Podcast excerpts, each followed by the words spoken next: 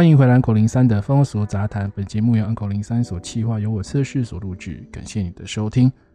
本节目纯属创作，如有雷同，皆为巧合哦。你喜欢按摩吗？我想会听我们节目的听众一定都很喜欢按摩，不管是正经八百的按摩，还是会有特殊情节的按摩，我都喜欢。那么你听过北斗神拳吗？你知道胸口有北斗七星伤痕的主角全四郎吗？年纪比较轻的朋友可能没有看过，但多多少少有听过北斗神拳这个 IP 的漫画、动画与电玩，以及相关的梗，例如“你的生命还剩下三秒，你已经死了”等等的名句。稍有年纪的男性朋友，小时候呢跟朋友玩打来打去的时候，说不定你还会发出这种啊哒哒哒哒哒这种音效。比《啾啾冒险野狼》的那种“欧啦欧啦欧啦”这个梗音效梗还要早很多。那《北斗神拳》呢？它是一部硬派风格的漫画，是由原哲夫老师所作画的。它是在一九八三年到一九八八年期间呢，连载于《少年 Jump》周刊。单行本一共发行了二十七册，在漫画世界累计发行超过一亿册的，它是一个经典作品。那画风在现在这个讲求精美的时代呢，多少有点年代感。剧情上有许多昭和时期所独有的味道，带有武士道与复仇情节的故事，讲述了爱与友情的重要性。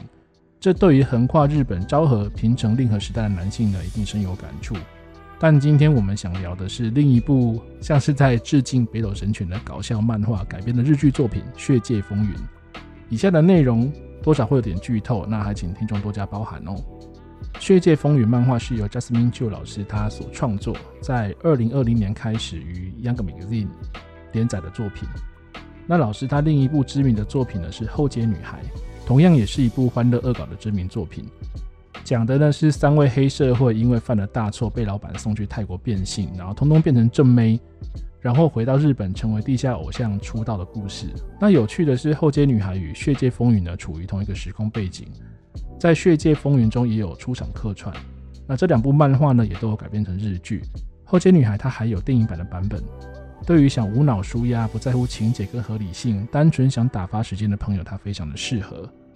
无论你看完漫画还是影片哦，你一定都会觉得这个作者是不是一边画一边嗑药哦，才要才能有这种如此神经病的情节创作。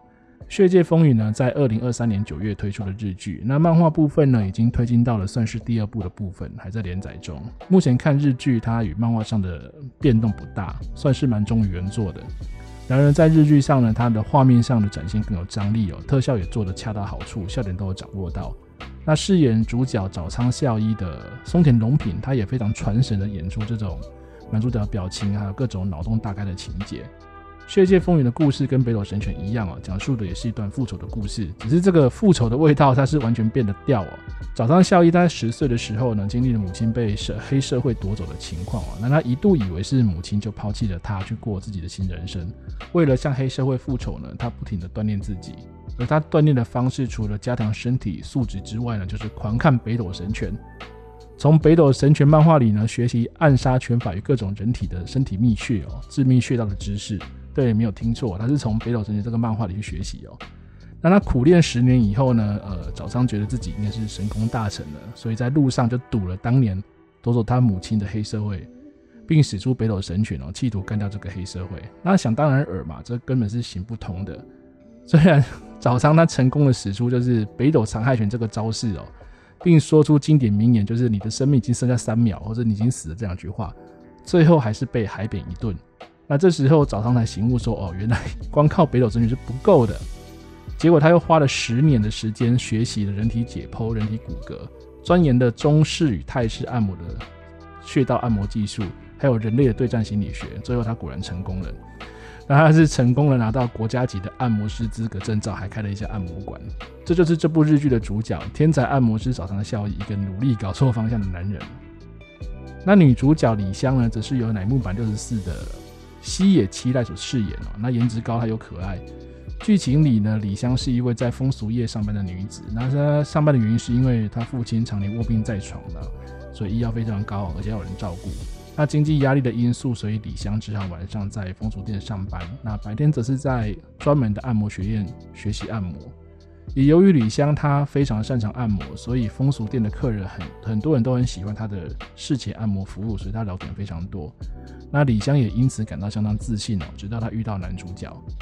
那我们男主角呢，他总是自称自己到风俗店是为了学术研究，研究不同的穴位。那至于是真是假，大概只有作者自己本人跟男主角知道了。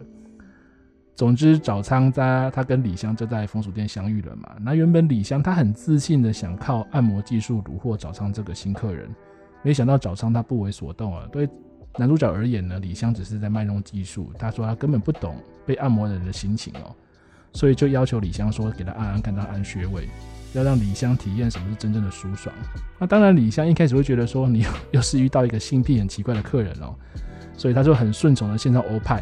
没想到早上一个反手，迅速抓住李湘的手，按下手腕的神门跟肩膀的肩颈，还有腰间的腰阳关灯的穴位哦，直接就给李湘送上一波颅内高潮，放松他身心灵哦。反倒是早仓征服了李湘，也让李湘决定拜早仓为师。那当然就是我们男主角问李湘说：“你为什么想学按摩啊？”李湘就说：“他是从小帮同学按摩，还有帮父亲按摩。他觉得被他按摩的人都很快乐，所以按摩能给人带来幸福，给自己带来快乐，所以他想学按摩。没想到这样的发言呢，反而被早上斥责是毫无意义哦。那早上说自己学习按摩只是为了复仇，瞬间让李湘怀疑人生哦，怀疑自己又是遇到神经病了。总之，剧情就从这开始推进，各种令人喷饭的情节就此展开。呃，例如他就是。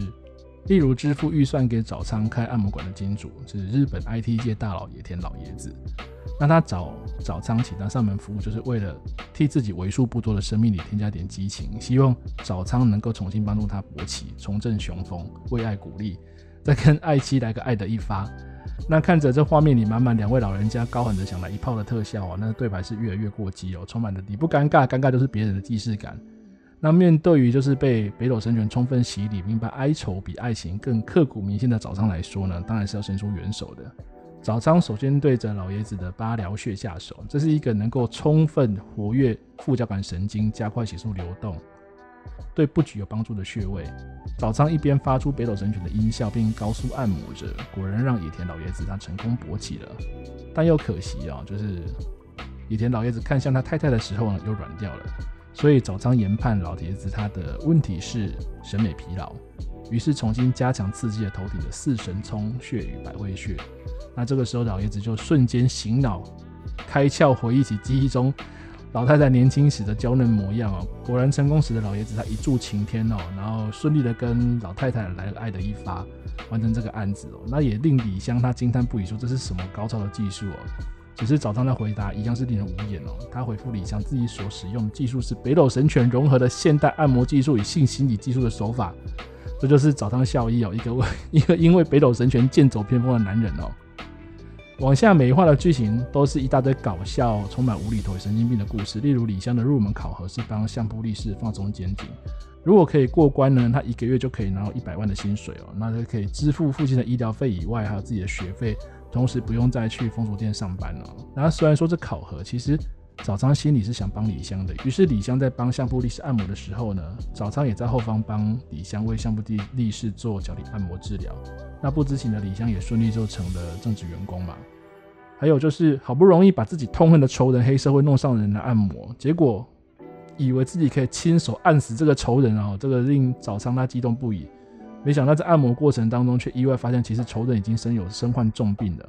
他的生命其实已经不足三个月哦。那为了满足自己心中完整的复仇计划呢，老仓只好决定先治好仇人的病，又因为必须治疗仇人，只好上电视比赛，让自己更有名气，能够说服仇人哦。如此这般之后，才有机会真正干掉仇人。这样的荒唐剧情哦，都让人屡屡的感到，能创作出这样情节的作者已经不是搞笑，根本就是有病吧。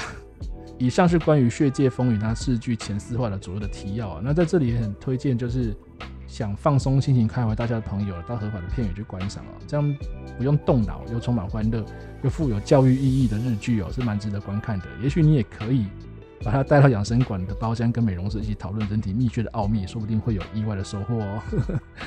我是测试，感谢大家今晚的收听，祝福各位有个愉快的夜晚。我们下一集见，大家晚安。